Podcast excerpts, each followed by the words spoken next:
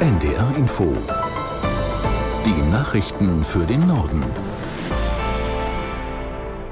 Um 12 Uhr mit Benjamin Kirsch.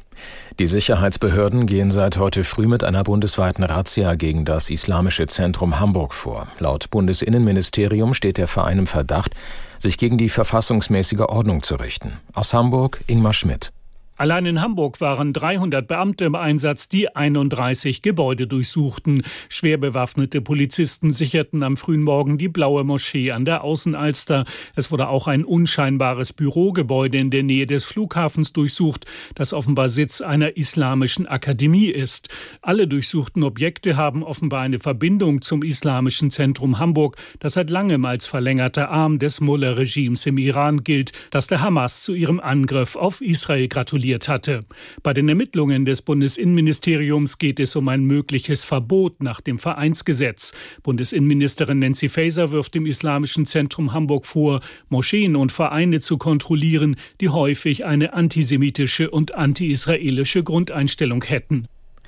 Noch bis heute Abend 18 Uhr bestreikt die Lokführergewerkschaft GDL die Deutsche Bahn. Insgesamt sind die Beschäftigten 20 Stunden lang zu Arbeitsniederlegungen aufgerufen. Aus der NDR Nachrichtenredaktion Amir Brecht.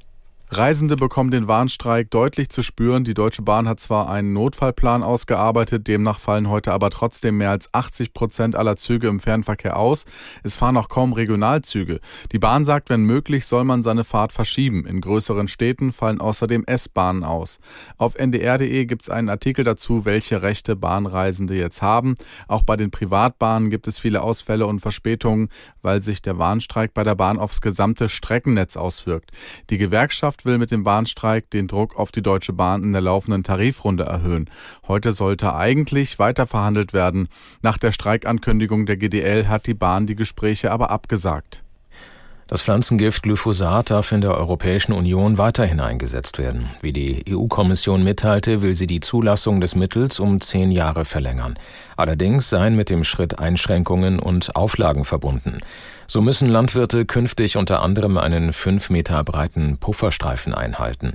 Die Kommission durfte in dieser Frage allein entscheiden, weil es im zuständigen Berufungsausschuss zuvor erneut keine einheitliche Position der Mitgliedstaaten zur Glyphosat-Zulassung gegeben hatte.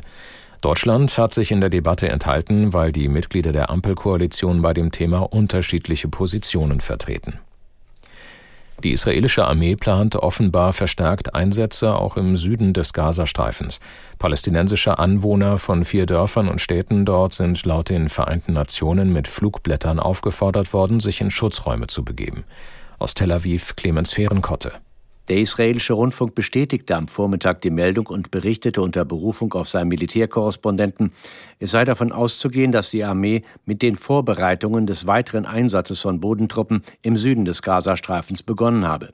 Bislang hatten die israelischen Streitkräfte Einwohner des nördlichen Teils des Gazastreifens aufgefordert, in den Süden zu gehen. Im Süden sollen sich nach Schätzungen der Vereinten Nationen rund 1,7 Millionen Menschen bereits aufhalten. Die UN-Einrichtungen im Süden seien hoffnungslos überfüllt. Trotz Konjunkturflaute und drohender Rezession hat die Zahl der Erwerbstätigen in Deutschland einen neuen Rekord erreicht. Wie das Statistische Bundesamt mitgeteilt hat, ist im dritten Quartal erstmals die Marke von 46 Millionen Beschäftigten übersprungen worden. Der bisherige Höchstwert knapp darunter stammt von Ende 2022. Besonders die Bereiche Erziehung, Gesundheit, Handel und Gastgewerbe verzeichneten einen Anstieg. Der Bundestag berät heute in erster Lesung über eine Reform des Namensrechts. Der Gesetzentwurf sieht unter anderem vor, dass die namensrechtlichen Traditionen anerkannter nationaler Minderheiten stärker berücksichtigt werden. So ist geplant, dass Nachnamen Minderjähriger der friesischen Volksgruppe vom Vornamen eines Elternteils abgeleitet werden dürfen. Der Nachname eines Kindes könnte demnach Svensson lauten, wenn der Vater Sven heißt, und auch Annassen, wenn die Mutter Anna heißt. Auch sorbische und dänische Traditionen werden in dem Gesetzentwurf berücksichtigt. Das waren die Nachrichten.